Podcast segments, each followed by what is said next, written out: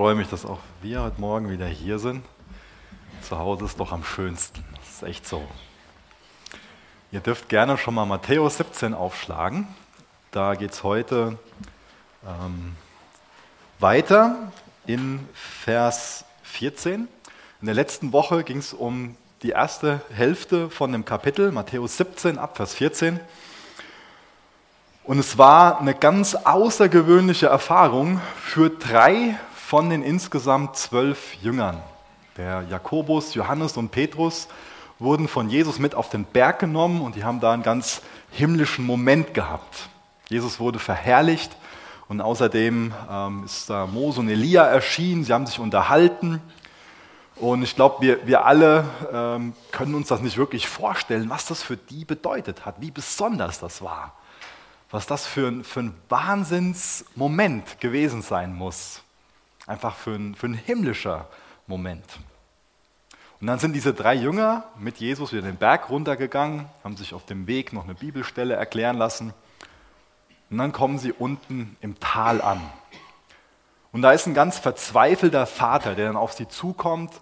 Sein Sohn ist dämonenbesessen aus Parallelstellen wissen wir, dass die anderen neun Jünger sich gerade am Streiten waren mit den Schriftgelehrten. Und Jesus begegnet dann mit diesen drei Jüngern, die zuvor diese außergewöhnliche Erfahrung hatten. Ganz viel Lieblosigkeit, auch so eine Perspektivlosigkeit, eine Hoffnungslosigkeit. Einfach einer ganz großen Not. Sie kommen also von diesem Berg der Herrlichkeit in so ein Tal der Not. Und wir können jetzt irgendwie so die Perspektive haben, dass wir uns so da reindenken in, in diesen himmlischen Moment und uns selbst ein bisschen leid tun, dass das noch nicht für uns momentan die absolute Realität ist. Weil wir leben ja darauf hin, wir leben auf die Ewigkeit hin und eines Tages wird es so sein, dass wir beständig dieses Gipfelerlebnis haben. Und glaub mir, ich kann auch sehr gut auf Lieblosigkeit und auf Hoffnungslosigkeit und auf Unglauben und auf Not verzichten. Aber ich glaube, das hilft uns überhaupt nicht weiter, wenn wir uns leid tun, deswegen, weil wir noch nicht in diesem Zustand des beständigen Gipfelerlebnisses leben, sondern wir sollten die Perspektive haben, dass es jetzt für uns noch ein Privileg ist, dass wir Salz und Licht sein können. Dass es jetzt noch Zeit gibt für die Menschen um uns herum, dass wir uns Jesus zuwenden können im Glauben und seine Gnade empfangen können. Das ist ein Privileg und das sollte uns bewegen. Das ist eine viel hilfreichere Perspektive, als dass wir uns ja irgendwie dafür bemitleiden, dass wir noch nicht bei Jesus sind und dass dieses Leben noch kein Ende hat. Und wir sollten vielmehr an die Dinge denken, die es jetzt schon gibt, die es auch dann geben wird. Und das sind drei Punkte und das soll auch die Gliederung heute Morgen von dem, von dem Text sein. Das sind Glaube, Hoffnung und Liebe. Ich glaube, dass diese drei, Glaube, Hoffnung, Liebe, von denen Jesus ja sagt, dass diese bleiben und dass die Liebe die größte von diesen drei ist, dass diese drei einfach den riesengroßen Unterschied machen, wie wir im Tal leben. Also wir können gedanklich hergehen und sagen so, oh, doof, dass wir nicht auf dem Gipfel sind. Und können in so ein Fahrwasser kommen, dass sich bei uns eine Hoffnungslosigkeit breit macht, auch eine Lieblosigkeit, auch ein Unglaube. Und dann ist das Leben im Tal noch wesentlich mieser, als es sein müsste. Denn durch Glaube, durch Hoffnung und durch Liebe können wir überwinden. Das ist die Botschaft von dem Text heute Morgen. Und bevor wir dann ähm, die ersten Verse lesen, bete ich noch mit uns. Jesus, danke, dass wir heute Morgen hier sind. Jesus, danke, dass wir dein Wort haben. Danke, dass du uns deinen Geist gegeben hast als Unterpfand der Erlösung. Danke, dass dein Geist unser Beistand ist. Und Jesus, dein Geist soll uns heute Morgen lehren, soll uns heute Morgen die Ohren öffnen. Ich bitte dich, dass dein Geist mir hilft, dein Wort weiterzugeben, so wie du es weitergegeben haben willst. Und ich bitte dich, dass du uns heute Morgen im Glauben, in der Hoffnung und in der Liebe ermutigst, darin zu wachsen. Mach, dass wir darin zunehmen macht, dass Glaube, Hoffnung, Liebe vielmehr das wird, was unseren Alltag bestimmt, was unsere Perspektive auf unser Leben bestimmt. Und wir bitten dich, dass du jegliche Form der Lieblosigkeit, der Hoffnungslosigkeit und auch jegliche Form des Unglaubens aus unserem Leben vertreibst. Berühr du uns heute Morgen an den Stellen, wo wir es brauchen. Wirk du durch deinen Geist. Das ist unsere Sehnsucht und zieh du uns zu dir hin, zu deinem Kreuz und mach, dass wir unser ganzes Leben im Licht des Kreuzes, im Licht der Auferstehung sehen, Herr. Amen. Zum ersten Punkt oder zur ersten Gegenüberstellung von Unglaube und Glaube, Matthäus 17 ab Vers 14. Und als sie zu der Volksmenge kamen, trat ein Mensch zu ihm und fiel vor ihm auf die Knie. Und er sprach, Herr, erbarme dich meines Sohnes, denn er ist mondsüchtig und leidet arg. Denn oft fällt er ins Feuer und oft ins Wasser, und ich brachte ihn zu deinen Jüngern, doch sie konnten ihn nicht heilen. Jesus aber antwortete und sprach, Ungläubiges und verkehrtes Geschlecht, bis wann soll ich bei euch sein? Bis wann soll ich euch ertragen? Bringt ihn mir her. Und Jesus bedrohte ihn, und der Dämon fuhr von ihm aus, und von jener Stunde an war der Junge geheilt.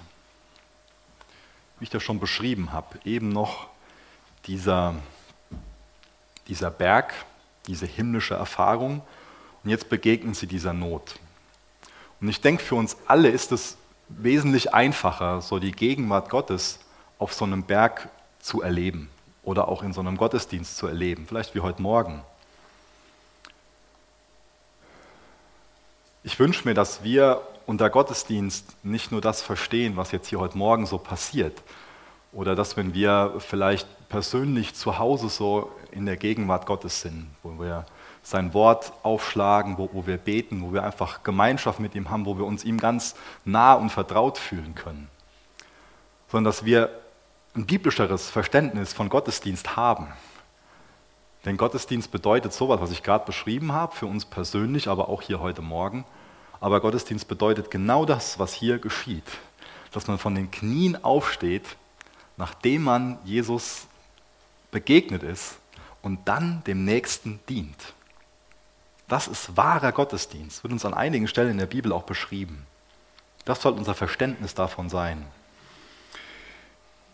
Ja, in Vers 14 lesen wir davon, dass da diese Menschenmenge am Fuß des Berges ist.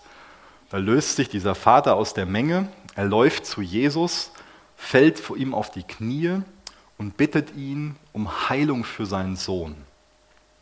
Sein Sohn ist besessen es wurde als mondsüchtig bezeichnet, weil die Menschen damals glaubten, dass die Himmelskörper ja, so eine unsichtbare Auswirkung hatten und bei manchen dann das dazu führte, dass sie verrückt geworden sind. Während sich dann jetzt die Schriftgelehrten mit den anderen neun Jüngern gestritten haben, will dieser Dämon den Jungen umbringen.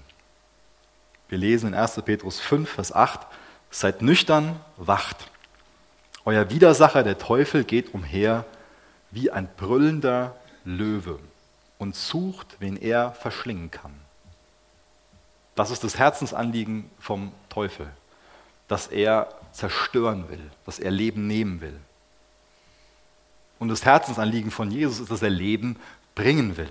Das sehen wir auch in der Art und Weise, wie er jetzt auf diese Bitte reagiert. Dieses Kind, das leidet, der Vater ist verzweifelt, der geht erst zu den Jüngern hin. Die Jünger könnten theoretisch helfen. Sie haben die Vollmacht von Jesus. Wir lesen dann gleich davon, warum sie dann nicht in der Lage waren zu helfen.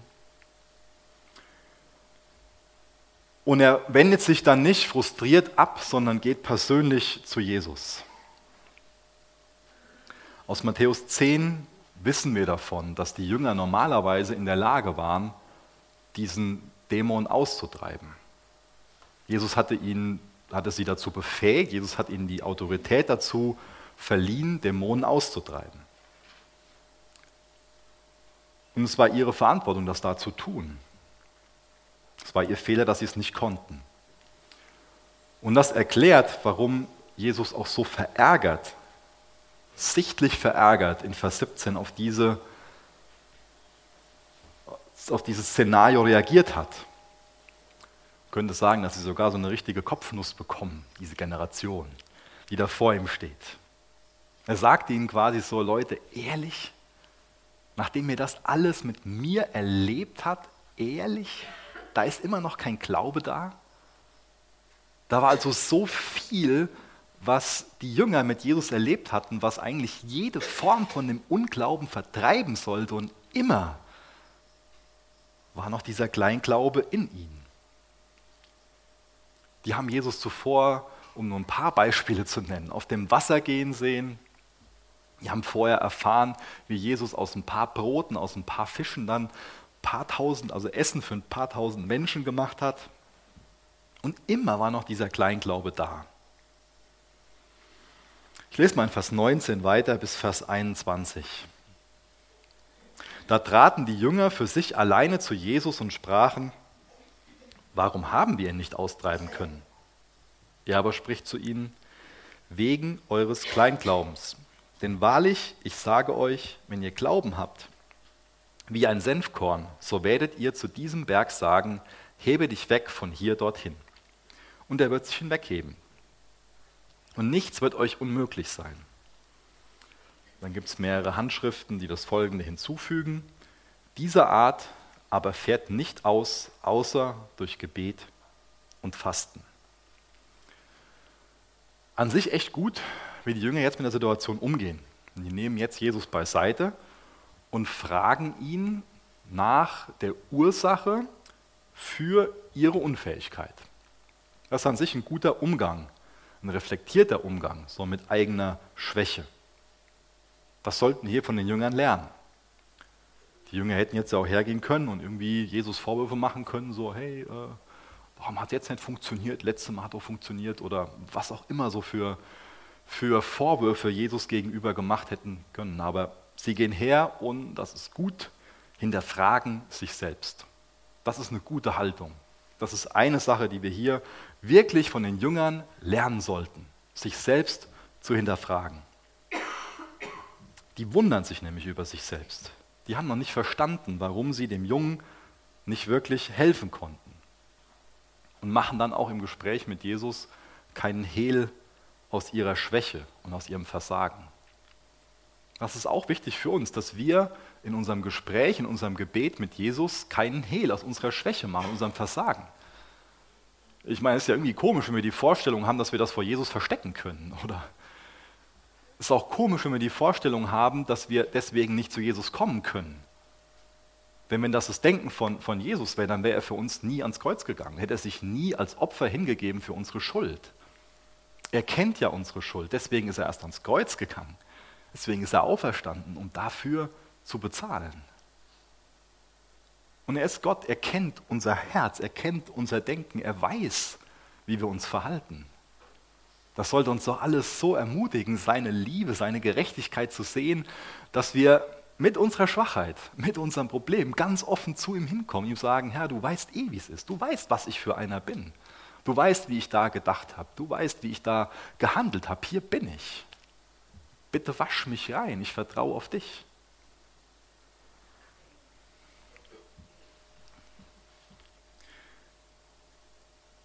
Für die Jünger ist das Versagen in der Situation nicht das Ende. Und dann gerade auch in Situationen, wo wir versagen, gibt es das Potenzial, dass wir daraus lernen können. Die Jünger könnten jetzt hier dazu lernen, dass Jesus überlegen ist. Könnten dazu lernen, sich nicht auf sich selbst zu verlassen.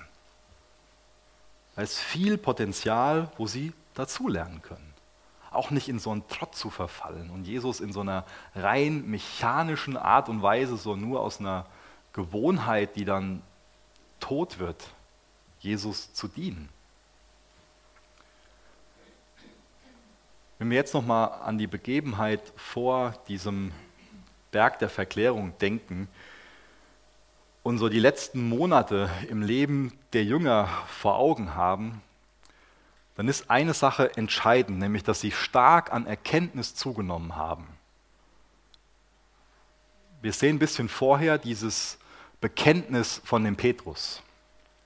Ganz am Anfang sind die Jünger Jesus ja einfach nur nachgefolgt, weil er ihnen als ein guter Rabbi vorkam. Aber die sind nicht von Anfang an nachgefolgt, weil ihnen klar war, das ist der Messias, das ist der Sohn Gottes. Diese Erkenntnis ist ihnen erst nach und nach gekommen. Und jetzt versteht mich bitte nicht falsch. Erkenntnis ist total wichtig. Aber Erkenntnis ist auch gefährlich. Es geht nicht ohne Erkenntnis. Mit Erkenntnis fängt so viel im Glauben an. Aber Erkenntnis ist auch gefährlich. Wie, wie meine ich das? Ich glaube, wenn wir an Erkenntnis gewinnen, kann es uns schnell passieren, und das ist auch, und das ist nur rein hypothetisch, das könnte so sein im Text, mir wichtig, das zu betonen, dass die Jünger sich jetzt da auch ein Stück weit drauf verlassen. Vielleicht auch so gerade der, der ähm, Petrus als jemand, den wir ja so als Vorlauten kennen, wo wir vielleicht auch so viel Stolz in seinem Leben aufblitzen sehen, so, so nach dem Motto, so, ja, wir, wir haben erkannt, das ist, das ist der Messias. Und vielleicht bilden sie sich was darauf ein, auf diese Erkenntnis. Das heißt, aufgrund von Erkenntnis können wir für uns meinen, wir sind gerechter, als wir eigentlich sind. Wir sind besser und heiliger, als wir eigentlich sind und vertrauen dann auf unsere Erkenntnis, auf unseren Glauben oder auf unsere Dienstphilosophie. Das heißt, bei den Jüngern ist es denkbar, dass sie sich daran erinnern, ja, wir haben das und das und das gemacht und jetzt meinen sie, ja, beim letzten Mal, da haben wir das ja auch gut gemacht und wir haben das ja hingekriegt und vielleicht vertrauen sie auf sich, auf, auf ihre Erfahrung. Und damit ihr Glaube schwach, damit ihr Glaube kraftlos, weil ihr Glaube dann nicht mehr darauf basiert, wer Jesus ist, wozu er sie berufen hat, was er in sie hineinlegen will, sondern basiert ihr Glaube eigentlich auch nur auf, auf sich selbst. Und für uns ist es genauso. Das heißt, das ist eine, eine Gefahr, wenn wir meinen, an Erkenntnis zugenommen zu haben, oder wenn wir meinen, Teil von einem fruchtbaren Dienst zu sein, dass wir uns im Endeffekt dadurch auf uns verlassen, auf unsere Erkenntnis. Aber biblischer Glaube bedeutet, sich auf Jesus zu verlassen, nicht sich auf sich selbst zu verlassen. Wenn wir selbst das Fundament von unserem Glauben sind, dann ist unser Glaube mehr als wackelig, dann ist unser Glaube nichts wert. Christus ist das Fundament von unserem Glauben. Vielleicht haben die Jünger hier versucht, diesen Dämon aus eigener Kraft auszutreiben. Es ist auch denkbar, dass sie so ein bisschen eine Show machen wollten, um sich für sich selbst irgendwie Anerkennung zu generieren. Was auch denkbar ist, wie gesagt, nur denkbar ist, will ich da mehr hineininterpretieren, als, als da drin ist. Deswegen sage ich das, deswegen drücke ich das mehrmals aus, dass es nur denkbar ist, dass es nicht zwangsweise so ist. Aber es ist denkbar, dass auch diese Neuen ein bisschen neidisch sind auf die anderen drei, oder? An sich ist doch, sind doch diese zwölf Jünger und so, so zusammen, haben viel gemeinsam mit Jesus erlebt. Und dann gibt es aber die, diese drei, die Jesus mit auf den Berg nimmt. Und ganz ehrlich, ähm, ich wäre danach wahrscheinlich enttäuscht von Jesus. Jesus, warum bin ich unten geblieben? Warum bin ich einer von den Neuen? Warum hast du mich nicht mit hochgenommen? Warum? Dann könnte ich mich vernachlässigt fühlen von Jesus. Jesus, warum hast du mich vernachlässigt, mich da unten gelassen und nicht mit hochgenommen? Und dann wäre es ganz automatisch so, dass ich persönlich Gebet vernachlässige, weil ich mich vernachlässigt fühle. Und dadurch wird mein Glaube schwacher. Neid, Eifersucht, so Vergleiche anstellen, Stolz, der Streben nach, nach mehr Anerkennung, das sind alles Dinge, die das große Potenzial haben, unseren Glauben viel schwächer zu machen. Und die Diagnose in Vers 20 von Jesus ist, dass das Problem, die Ursache davon, warum sie diesen Dämon nicht austreiben konnten, Kleinglaube ist. Und das ist wichtig, dieses Wort Kleinglaube mit Bedeutung zu füllen, weil Kleinglaube hier kein Wort ist, was die Menge von ihrem Glauben bezeichnet. der Vorwurf ist hier nicht, dass sie zu wenig Glauben haben. Hier wird jetzt dieses Senfkorn als, als Bild, als Gleichnis benutzt. Das Senfkorn ist wissenschaftlich gesehen nicht das kleinste Samenkorn, aber damals war es das kleinste Samenkorn, also das kleinste, was sie sich so vorstellen konnten. Das heißt, damals war es einfach sprichwortlich so das, das kleinste, was es gibt, so ein Senfkorn. Und Jesus sagt, selbst wenn ihr nur so, so ein mini bisschen Glauben hättet, selbst wenn ihr nur so ein bisschen Glauben hättet, das hätte ausgereicht, um diesen Dämon auszutreiben, um dem Jungen zu helfen. Es geht hier nicht darum, dass sie mehr Glauben hätten haben müssen, sondern es geht darum, dass selbst ein bisschen Glauben auf Jesus wirksam ist. Das heißt, wir können viel, einen riesengroßen Glauben haben an das, was wir meinen, so eine Fähigkeit in uns ist. Wir können meinen, ja, ich, der Micha und das und das und das und das habe ich geschafft und das habe ich gemacht und letztes Mal habe ich das so gut gemacht und deswegen werde ich jetzt heute Morgen auch wieder so toll der Gemeinde das Wort weitergeben. Ich kann ganz großen Glauben an meine Fähigkeit haben. Weiterbringen hilft es niemandem. Aber ein kleines bisschen Glauben auf Jesus, das ist schon wirksam. Heißt, hier geht es nicht um die, um die Menge von dem Glauben, sondern hier geht es um das Objekt des Glaubens. Hier geht es um die Frage, was ist das Fundament von dem Glauben? An wen oder an was richtet sich dieser Glaube?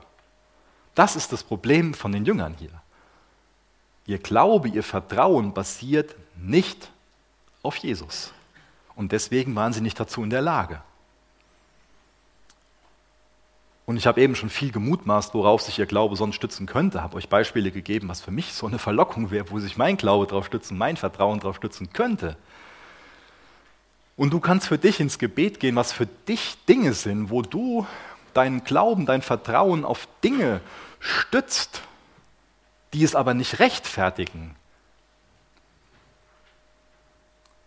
Jesus ist wirklich das Fundament, der Fels, auf den sich unser Glaube wirklich richten sollte. Um nochmal ein Bild zu verwenden, diese Erde, dieser Planet ist darauf angewiesen, dass es eine Sonne gibt und auch, dass es einen Mond gibt. Ohne Sonne und Mond ist Leben auf dieser Erde gar nicht, gar nicht denkbar, gar nicht vorstellbar. Der Mond kann selbst kein Licht geben. Er kann aber Licht reflektieren. Ja, gibt es bestimmt Dinge, die noch, noch besser dafür geeignet wären, Licht zu reflektieren, aber das ist eine Aufgabe von dem Mond, Licht zu reflektieren, vor allen Dingen auch die Wärme zu reflektieren. Die Sonne selbst gibt Licht und Wärme ab. Der Mond könnte jetzt genauso hergehen und sich denken, so, wenn er denn denken könnte, ähm, ja, es hat jetzt schon Jahrhunderte funktioniert, dass ich der Erde jetzt nachts so ein bisschen Licht und, und so alles, was da noch zugehört, so gespendet habe. Und ab sofort mache ich das selber. Wird nicht funktionieren. Und deswegen sollten wir für uns verstehen, dass wir ganz viel mit diesem Mond gemeinsam haben die Quelle davon, Salz und Licht in dieser Welt zu sein, die ist nicht in uns. Wir sind wie so ein Mond. Unsere Aufgabe ist es, dass wir uns, wie ich das eben am Anfang beschrieben habe, dass wir in Gottes Gegenwart kommen und dann Reflektoren davon sind. Und das nicht nur für uns behalten. Da ist natürlich so ein Versammeln wie heute Morgen, oder dann ist ein Zerstreuen in diese Welt, wo wir dann Salz und Licht sind, wo wir das reflektieren. Oder dieses Mikro, das geht nur, wenn ich Strom habe. Und das jetzt.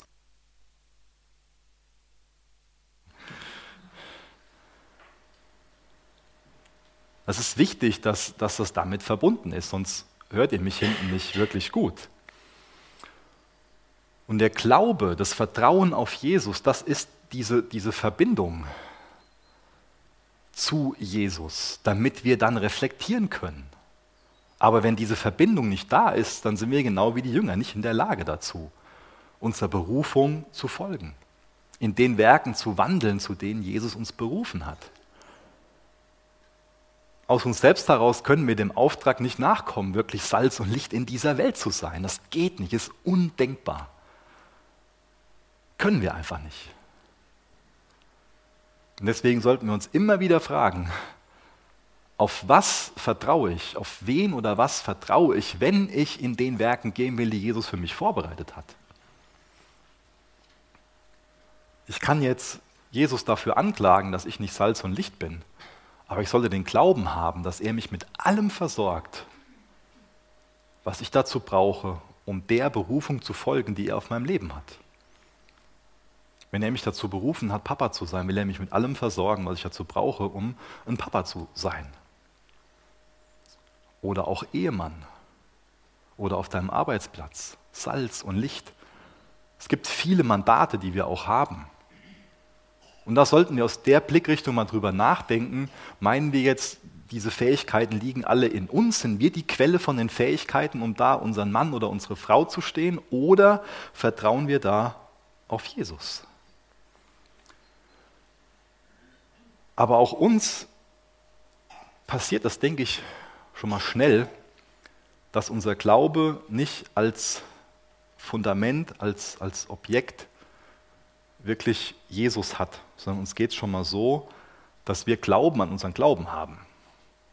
Was ich meine ist, dass wir einfach optimistisch sind, dass das, was wir uns so äh, an Erwartungen aufbauen, dass sich das auch erfüllen wird, weil wir uns das halt feste wünschen. Das hat aber mit Glauben nichts zu tun.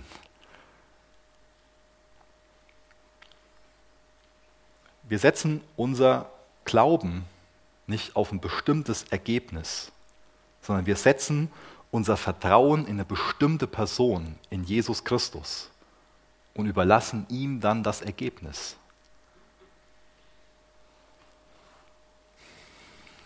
Dann wird hier dieses Bild gebraucht von dem Berge versetzen oder Berge entwurzeln. Und Berge versetzen und Berge entwurzeln, das waren damals ganz geläufige Ausdrücke dafür, große Schwierigkeiten zu beseitigen oder auch Auswege aus einer Ratlosigkeit zu finden. Es gibt ähm, viele außerbiblische Belege dafür, dass Rabbiner Entwurzler von Bergen genannt wurden, weil sie so geschickt darin waren, zum Beispiel knifflige Gewissensfragen zu klären, aufzulösen und wirklich gute Ratschläge weiterzugeben. Und ich denke, genauso sollten wir auch hier die Worte von Jesus verstehen. Durch den Glauben schaffen wir es durch Schwierigkeiten, auch durch Verworrenheit hindurch. Ich habe gelesen, äh, ich habe leider nicht den aufgeschrieben, wo das Zitat herkommt, ähm, lese es trotzdem mal vor. Dieser Ausspruch darf weder wörtlich verstanden werden, noch ist es eine rhetorische Übertreibung. Es ist ein sprichwörtlicher Ausdruck, den kein Jude missverstehen konnte und durch, und durch den kein Christ verwirrt werden braucht. Finde ich gut beschrieben. Und auf diese Begebenheit angewandt, wäre es so, dass der Berg diese theologische Frage von den Jüngern ist. Warum waren wir jetzt nicht dazu in der Lage, diesen Dämon auszutreiben? Und Jesus erklärt ihnen dann, dass sie diesen Berg normalerweise hätten versetzen können, diese eigene Frage hätten beantworten können, wenn sie einfach nur Glauben gehabt hätten wie ein Senfkorn. Nämlich Glauben, Vertrauen in Christus. Das ist wichtig für uns, dass wir verstehen, dass der Glaube ganz grundlegend dafür ist, wenn wir Situationen richtig beurteilen wollen und dann auch richtig handeln wollen. Denn so wie ich eine Situation beurteile, da wo sich mein Glaube darauf richtet, das wird dann auch darüber entscheiden, wie ich wirklich eine Situation beurteile. Ob ich das jetzt fleischlich sehe, ob ich das geistlich sehe, ob ich daran verzweifle, ob ich liebevoll mit den Menschen, die von der Situation betroffen sind, umgehe, ob ich hoffnungsvoll damit umgehe oder total entnervt und frustriert bin, ob ich ungläubig handle oder vertrauensvoll handle, ob ich wirklich gestärkt bin oder einfach kraftlos. Da spielt unser Glaube eine ganz, ganz wesentliche Rolle. Wenn wir nur auf den Berg schauen, der sich, uns da, der sich da vor uns befindet, dann können wir verzweifeln. Aber wenn wir im Glauben, im Vertrauen auf Jesus, auf diese Umstände blicken, werden wir definitiv im Glauben gestärkt sein, hoffnungsvoller sein, auch kraftvoller sein und auch viel weniger lieblos sein. Wie ist das so in deinem Leben? Was ist deine Perspektive auf die Berge in deinem Leben? Vielleicht hast du gerade Dinge in deinem Leben, wo du von sagst, das ist so ein Berg, wo ich mir einfach nur wünsche, dass der versetzt wird. Ist deine Perspektive von Glaube, Hoffnung, Liebe bestimmt? Ist es ein geistliches Denken, was du in Bezug auf diesen Berg hast?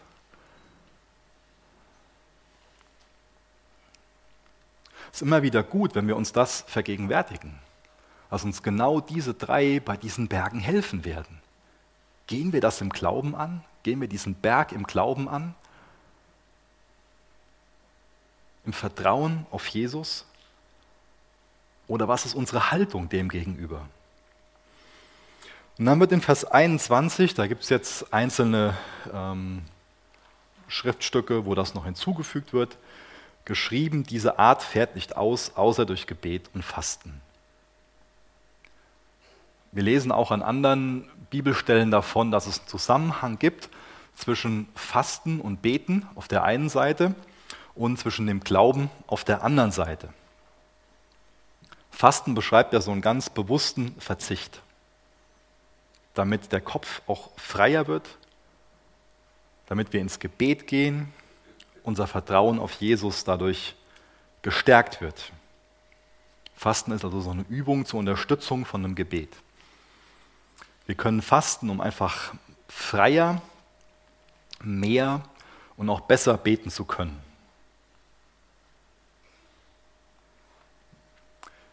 Ich bete schon mal leidenschaftslos für verschiedene Sachen. Und bete auch schon mal für Dinge, die mich an sich nicht wirklich viel kümmern und die mir nicht viel bedeuten. Das ist leider so. Und Gebet und Fasten in der Kombination demonstriert an sich was ganz anderes. Das ist nichts Leidenschaftsloses. Das macht man auch nicht für Dinge, die einen nicht wirklich viel kümmern, die einem nicht wirklich viel bedeuten, sondern man zeigt damit wirklich auch eine große Bereitschaft, sich zum Beispiel, wenn man das als Fürbitte macht, mit der anderen Person zu identifizieren. Man zeigt dadurch auch ein Bewusstsein, davon, dass man weiß, da ist eine, Stärke in der dämonischen Welt. Man zeigt dadurch auch eine große Abhängigkeit zu Gott, auch ein großes Vertrauen in Gott, auch eine Ernsthaftigkeit, dass man sich echt da, dafür hingibt, damit beschäftigt. Und man zeigt einen großen Wunsch, wirklich dafür zu kämpfen, dafür zu opfern für die Befreiung. Und das ist doch eine viel andere Haltung als das, was ich eben von mir bekannt habe.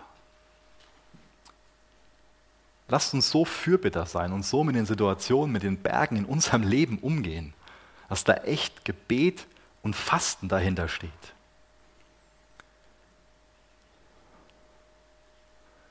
Wir sind oft sehr damit beschäftigt, alles Mögliche zu konsumieren und sind dann ziemlich voll. Unser Herz ist dann vielleicht voll, unser Kopf.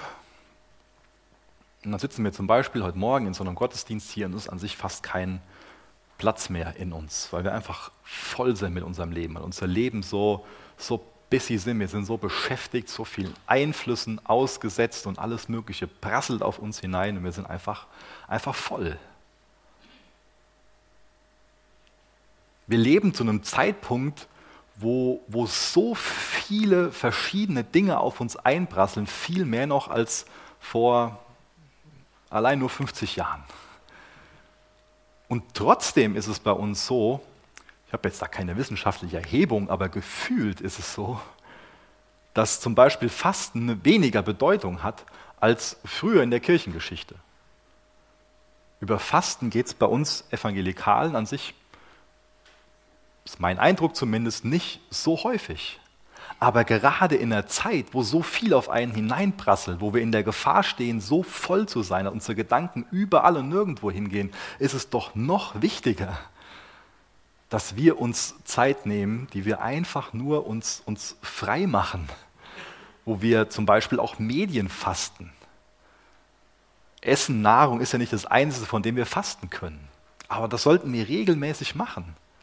Und das ist auch, glaube ich, das, wo sich unser Herz wirklich nach sehnt, dass wir Gemeinschaft mit unserem Schöpfer haben, dass wir einen, ja auch einen nüchternen und auch einen klaren Blick auf unser Leben bekommen. Wann hast du das letzte Mal einen nüchternen, einen klaren Blick auf deine Gewohnheiten gehabt? Wann hast du dir das letzte Mal wirklich vergegenwärtigt, für was du wirklich lebst? Und damit meine ich nicht, für was du gedanklich lebst und gedanklich brennst, sondern damit meine ich, was sagt dein Alltag über dich aus? Dein Alltag, der ist wirklich ehrlich. Der sagt dir genau, ob du Zeit mit Jesus hast oder nicht. Der sagt dir genau, wo du dein Geld für hergibst, wo du deine Zeit für hergibst und so weiter. Der ist ganz nüchtern. Da gibt es klare Zeiteinheiten, da gibt es klare Euro-Einheiten. Und da sagt uns der Alltag ganz deutlich, Dafür gibst du dein Geld aus, dafür gibst du deine Zeit aus und das ist dir wichtig. Ganz nüchtern. Wann waren wir das letzte Mal wirklich nüchtern über unsere Gewohnheiten? Wann waren wir das letzte Mal so, dass mal der Kopf klar war, frei war, dass wir uns im Licht Jesu gesehen haben, uns gesehen haben, wie wir wirklich sind? Mein gedanklich meinen wir vielleicht, ah, wir sind alle so tolle Jesus-Nachfolger, aber wie sieht es denn wirklich in der Praxis aus? Und ich glaube, das zeigt uns dann auch echt, wo sich unser Glaube drauf stützt, was Fundament von unserem Glauben ist. Ob wir meinen, wir müssen uns irgendwelche Sicherheiten schaffen oder ob Jesus unsere Sicherheit ist, als ein Beispiel.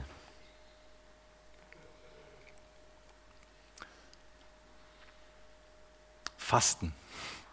Wie, wie wichtig ist dir das? Wie wichtig ist es dir mal, dir Zeit dafür zu nehmen, um ins Gebet zu gehen, dass du dich nicht von allen möglichen Dingen ablenken lässt, sondern dass du nüchtern über dich selbst wirst. Dass du dein Leben mal nochmal neu sortieren kannst, dir klar wirst, okay, momentan verbringe ich meine Zeit, mein Geld, meine Kraft mit diesen Dingen. Und wie will ich es denn ab sofort handhaben?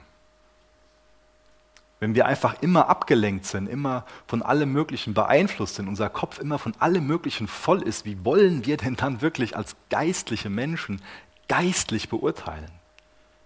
Dann können wir doch einfach nur geprägt sein von dem Zeitgeist, dann können wir nur geprägt sein von der Kultur und einfach in, mit dem breiten Strom der Masse mitschwimmen und einfach ganz lau sein als Christen.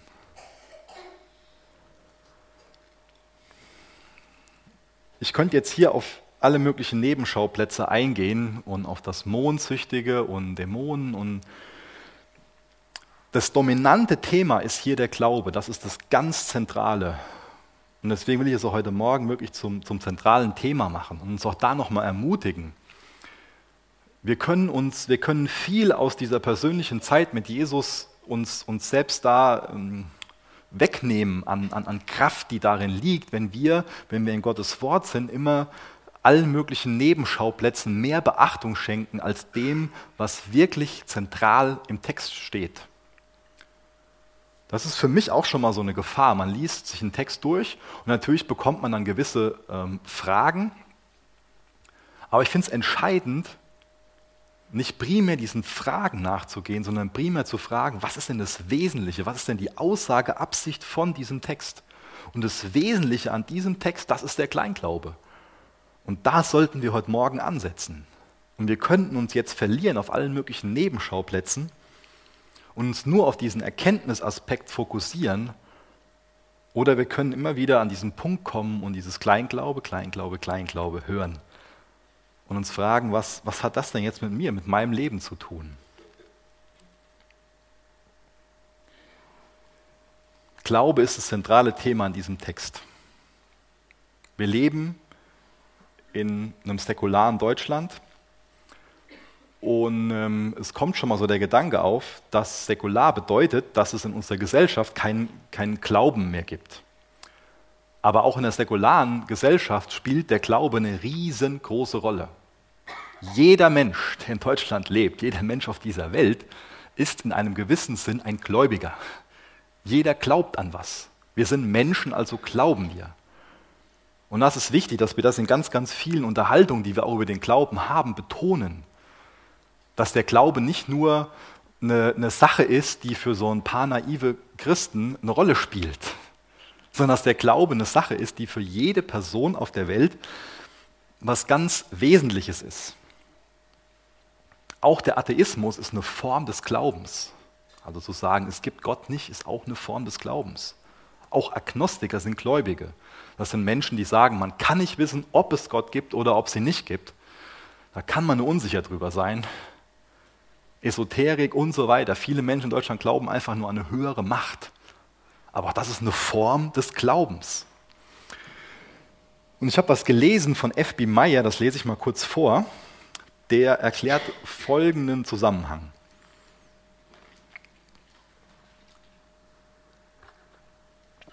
Die Gesellschaft basiert auf dem Glauben, den Menschen anderen Menschen entgegenbringen. Der Arbeiter der im Glauben daran, dass er seinen Lohn bekommen wird, arbeitet. Der Reisende, der sich eine Fahrkarte zu einem entfernten Ort kauft, weil er sich auf den Fahrplan verlässt. Der Seemann, der auf die Karten und Geräte vertraut und so sein Boot unbeirrt durch trübes Wetter lenkt. Das komplette Kreditsystem, bei dem unglaubliche Summen ohne eine einzige Münze von einer Hand zur nächsten wandern. All diese Beispiele illustrieren die große Wichtigkeit des Glaubens im Miteinander der Menschen. Glaube ist also was Wesentliches für uns. Aber Glaube ist für ganz viele Menschen nicht wirklich näher definiert. Und das ist bei unserem christlichen Glauben was ganz anderes. Der ist nämlich sehr präzise und der ist auch sehr persönlich. Unser Glaube der bezieht sich oder der ist das Vertrauen auf einen Vater Schöpfergott, der sich in Jesus, in seinem Sohn ganz konkret geoffenbart hat. Und Unglaube im Kontrast dazu, das ist der Misstrauen diesem Gott gegenüber. Normalerweise, wenn man Leute fragt, ob sie Glauben haben, dann ähm, meint man schon mal, denkst du, dass Gott existiert? Aber dann wird Glaube auf so eine reine gedankliche Zustimmung reduziert. Die Jünger haben jetzt ja in dem Zusammenhang nicht gemeint, dass Jesus nicht mehr existiert. Den war ja nach wie vor klar, Jesus existiert. Ich meine, der war ja neben ihnen. Wir lesen zum Beispiel in Jakobus, das müsste ich genau wissen, wo, ich glaube im zweiten Kapitel, ähm, dass selbst die Dämonen Glauben haben und zittern. Also nicht jede Form ist, jede Form des Glaubens ist, ist ein rettender Glaube. Nicht einfach nur zu sagen, Jesus gibt es, ist, das bedeutet nicht, dass es rettender Glaube ist. Rettender Glaube ist was anderes. Wir dürfen Glaube nicht darauf reduzieren, gedanklich zu einem gewissen Lehrsatz zuzustimmen, sondern biblischer Glaube ja, das ist die Zustimmung zu gewissen Lehren. Damit fängt vieles an. Aber biblischer Glaube ist auch das Vertrauen auf diesen Jesus. Und biblischer Glaube ist das Handeln gemäß von dem Vertrauen. Also ich kann nicht sagen, ich glaube Jesus, ohne dass ich gemäß diesem Vertrauen handle. Es ist wichtig, dass wir das damit einbeziehen, dass das zusammengehört, dass es eine Kombination davon ist. Ein Teil von Glaube ist Erkenntnis über Jesus. Und wir vertrauen dieser Erkenntnis, wir vertrauen diesem Jesus und handeln gemäß unserem Vertrauen.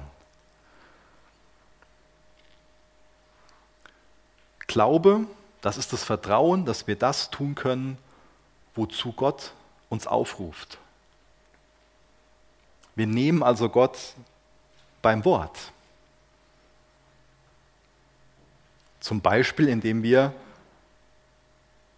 daran glauben, dass wenn er uns sagt, dass wir die Kraft haben, diese Sünde zu überwinden, dass er es tatsächlich auch uns die Kraft dazu geben will. Dass wenn er uns sagt, dass wir kaputte Beziehungen wieder in Einklang bringen können, dass er das tatsächlich macht. Durch den Glauben an Jesus haben wir Kraft, solche Berge zu versetzen. Deswegen, was steht dir im Weg? Vielleicht auch welche kaputten Beziehungen, welche Situationen? Und was ist das Fundament von deinem Glauben? Ich glaube, wahrer Glaube sagt, ich werde mein Kreuz auf mich nehmen. Ich werde mich selbst verleugnen. Ich vertraue dem, was Jesus sagt und handle demgemäß. Ich gehe nicht nur her und, und meine gedanklich, ja, ganz viele Menschen sind verloren und Jesus kann sie retten, sondern ich setze mich für die Ziele Jesu ein. Ich habe Mitleid mit Menschen, die verloren gehen. Ich setze mich dafür ein, im Vertrauen darauf, dass Gottes Gnade für mich da ist, dass auch andere Menschen von dieser Gnade hören. Zusammengefasst in einem Satz, biblischer Glaube hat Füße. Biblischer Glaube beinhaltet auch Glaubensgehorsam. Zum nächsten Punkt der Hoffnungslosigkeit. Nach dem Unglauben kommt die Hoffnungslosigkeit. Vers 22 und Vers 23. Und als sie sich aber in Galiläa aufhielten, sprach Jesus zu ihnen, der Sohn des Menschen wird überliefert werden in der Menschen Hände, und sie werden ihn töten, und am dritten Tag wird er auferweckt werden. Und sie wurden sehr betrübt. Das ist jetzt diese zweite sogenannte Leidensankündigung von Jesus. Jesus erzählt ihnen also wieder von seinem Tod und auch von seiner Auferstehung am dritten Tag. Und die Jünger haben wieder nicht wirklich verstanden, worum es hier geht. Und sind erfüllt von Betrübnis, von Hoffnungslosigkeit. Das, was sie eben noch richtig gemacht haben, eben haben sie noch nachgefragt, das machen sie jetzt nicht mehr, sondern bleiben einfach nur hoffnungslos, kommen nicht ins Gespräch mit Jesus über das, was er gerade gesagt hat. Denn ihnen ist klar, das Ende von Jesus ohne eine Auferstehung, das wäre auch das Ende von ihrem Lebenstraum, von ihrem Lebensinhalt gewesen. Deswegen sind sie hier hoffnungslos. Ich will uns Mut machen, dass wir nie alleine nur ans Kreuz denken, sondern verstehen, Kreuz und Auferstehung, das gehört zusammen. Lasst uns immer an Kreuz und Auferstehung denken. Wir sollten alles in unserem Leben im Licht von dem Kreuz und der Auferstehung sehen. Bis zu dem Tag, an dem wir Jesus im neuen Jerusalem in Herrlichkeit gegenüberstehen, wird vieles in dieser Welt so sein, wie ich das ganz am Anfang beschrieben habe. Aber solange das so ist, wissen wir, dass es noch nicht das Ende ist. Das ist für uns überlebenswichtig, Hoffnung zu haben. Und die Jünger haben jetzt hier keine Hoffnung mehr. Warum haben sie keine Hoffnung mehr? Nicht wegen dem, was Jesus sagt. Sie hätten weiterhin Hoffnung gehabt, wenn sie Jesus wirklich bis zu Ende zugehört hätten aber ihre Perspektive bleibt beim Kreuz stehen. Nachdem sie Kreuz, nachdem sie Tod hören, hören sie auf zu denken, hätte ich fast gesagt, oder habe ich jetzt gesagt. Ähm, da macht sich so viel in ihnen breit, da kommt so viel Aufruhr auf. Da ist ihre Perspektive so Not, Tod, Ende, dass sie gar nicht mehr weiter zuhören. Und dann bleiben wir in diesem Bild, was ich eben schon öfters gemalt habe, mit diesem Berg. und auch mit der Frage, wo ist denn unsere Perspektive? Schauen wir einfach nur auf diesen Berg und lassen außen vor, dass es Gott gibt, lassen außen vor, dass es eine Auferstehungsoption gibt, lassen außen vor, wie er mit uns durch den Berg oder über den Berg hindurchgehen will. Die Jünger spielen hier verrückt. Die hören einfach nur tot und das ist dann in ihrem Kopf. Auch das habe ich eben schon mal versucht zu illustrieren, dass wir in so einer Welt mit ganz vielen Ablenkungen leben. Und dann kann so viel in unserem Kopf sein, was uns einfach narrig macht, was uns verrückt macht. Und dann geht unser Vertrauen in, in, einfach von Jesus weg. Dann ist es keine, kein, kein, kein geistliches, keine geistliche Sicht mehr, die wir auf Dinge haben. Und dann wird Glaube, Hoffnung, Liebe vertrieben, weil wir dem einfach keinen Raum geben. Nicht, weil das nicht mehr bereitsteht. Glaube, Hoffnung, Liebe ist genau das, mit dem Jesus uns versorgen will. Aber wenn wir aufhören zuzuhören nach dem Kreuz, nachdem wir nur diese große Tragödie sehen, dann können wir nur daran kaputt gehen. Aber wenn wir Jesus zu Ende zuhören, wenn wir dabei bleiben, ihm zu vertrauen, dann steht er als Quelle für Glaube, Hoffnung, Liebe bereit. Und das ist genau das, was wir brauchen in diesem Tal, in diesem Leben.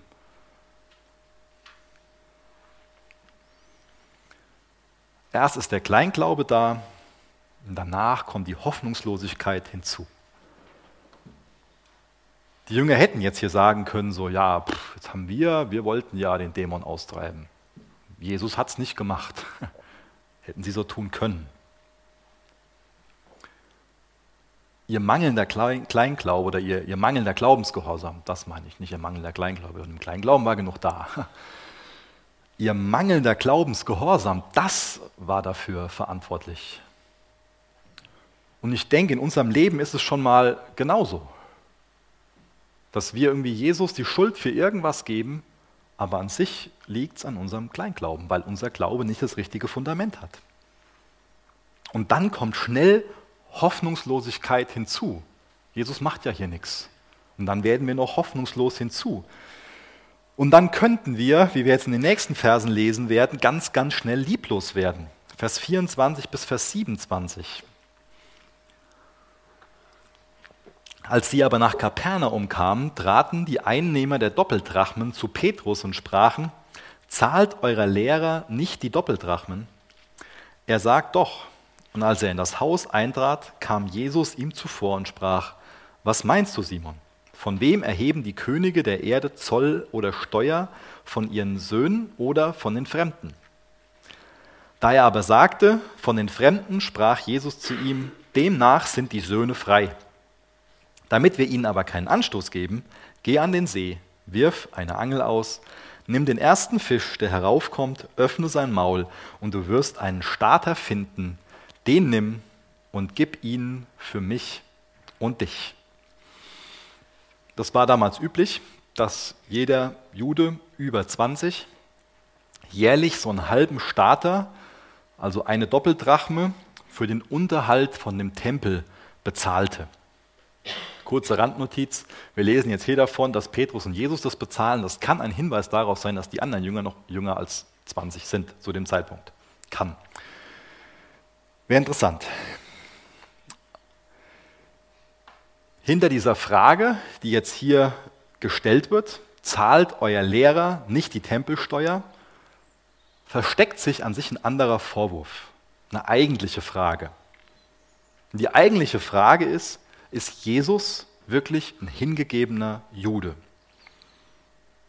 Und dieses Gespräch findet ja mit dem Petrus statt und wie wir das so von dem Petrus kennen,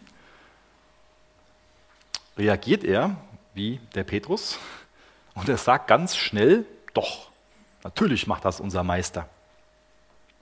Dann geht er zurück ins Haus und ich finde es interessant, dass nicht er das Thema anschneidet, sondern dass Jesus das Thema anschneidet und dann ein Gleichnis erzählt. In diesem Gleichnis geht es darum, um diese Frage, von wem werden denn eigentlich diese Steuern erhoben? Müssen denn auch so die Familienangehörigen von dem König die Steuern bezahlen? Und Jesus erzählt das alles, um klarzumachen, hier, ich bin der Sohn des Königs oder schlussendlich der König selbst. Und äh, ich muss das gar nicht machen. Der Sohn des Königs, der muss keine Steuern bezahlen. Jesus wäre davon befreit. Aber er zahlt, um keinen Anstoß zu erregen, damit sich keiner unnötig über ihn aufregt.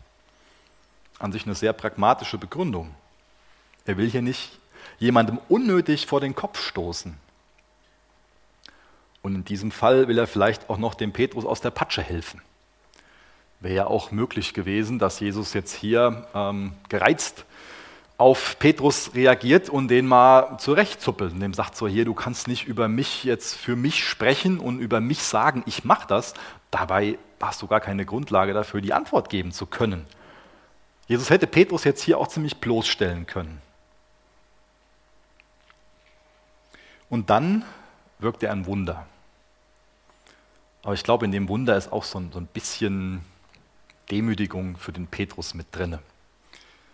Das ist die einzige Stelle, wo man ähm, davon liest, dass äh, nicht ein Netz zum Fischfang gebraucht wird, sondern an sich sowas für Hobbyangler, so ein, äh, eine, eine, eine, normale Angel, wie wir das halt so kennen, ähm, mit ähm, einem Haken vorne dran und ich kann mir vorstellen, dass der Petrus sich wünscht, dass niemand von seinen befreundeten Fischerkollegen vorbeikommt und ihn dabei sieht, wie er auf so eine unprofessionelle Art und Weise da jetzt äh, sitzt und so einen Fisch nach dem anderen rausholen soll.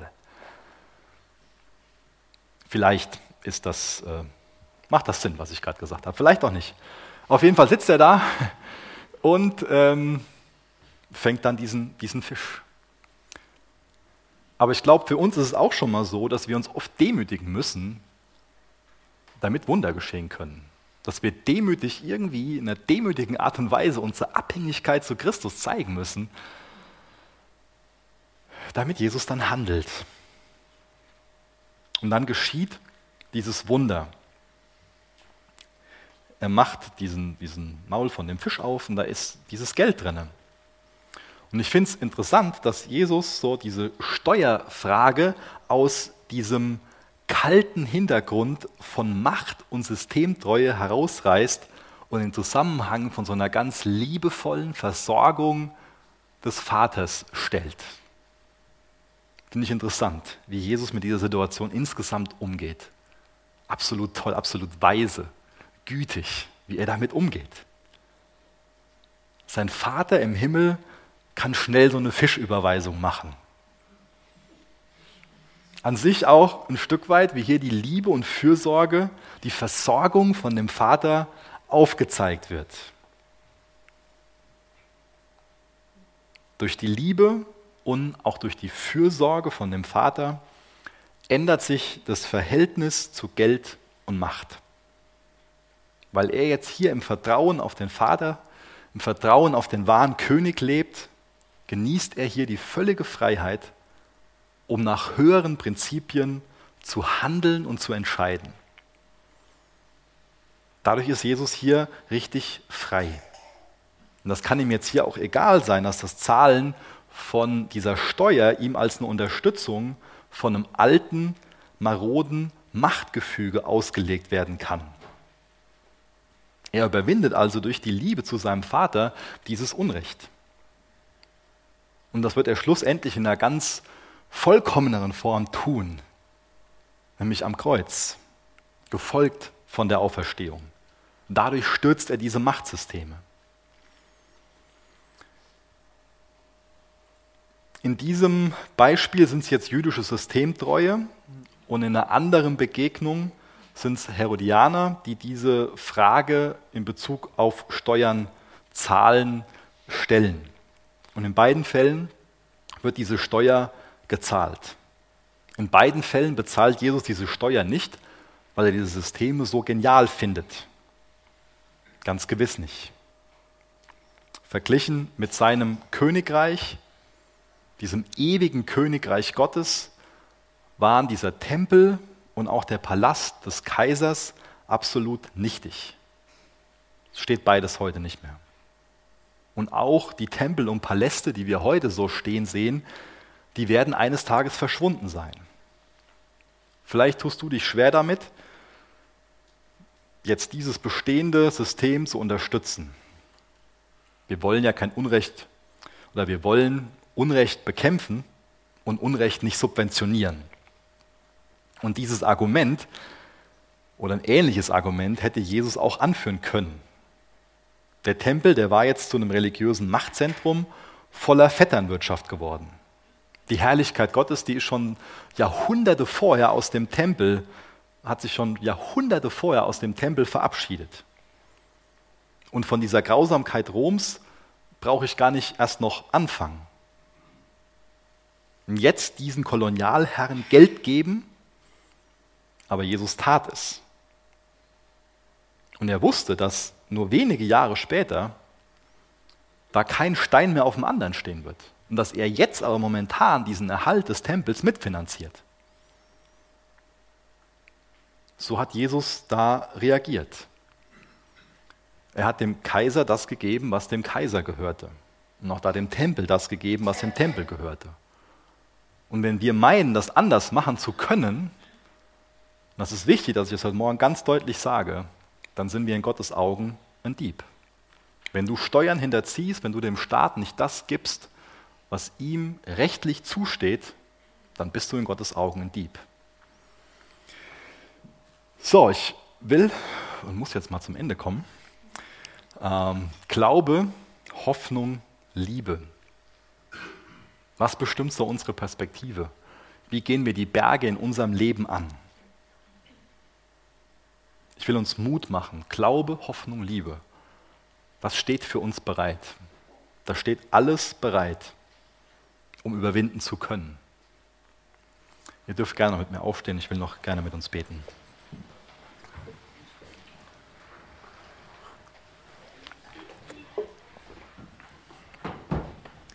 Jesus, danke, dass du uns kennst. Danke, dass du weißt, was die Berge in unserem Leben sind. Du weißt, was wir als Berge wahrnehmen. Du weißt, welche Gesinnung, welches Denken wir haben, welche Perspektive. Du weißt, wo sich in unserem Herzen Lieblosigkeit breit gemacht hat, wo Unglaube in uns ist, wo Hoffnungslosigkeit in uns ist. Ich bitte dich, dass wir heute Morgen anfangen, Lieblosigkeit gegen Liebe zu tauschen, Hoffnungslosigkeit gegen Hoffnung, Unglaube gegen Glaube. Hilf uns dir in allem zu vertrauen. Amen.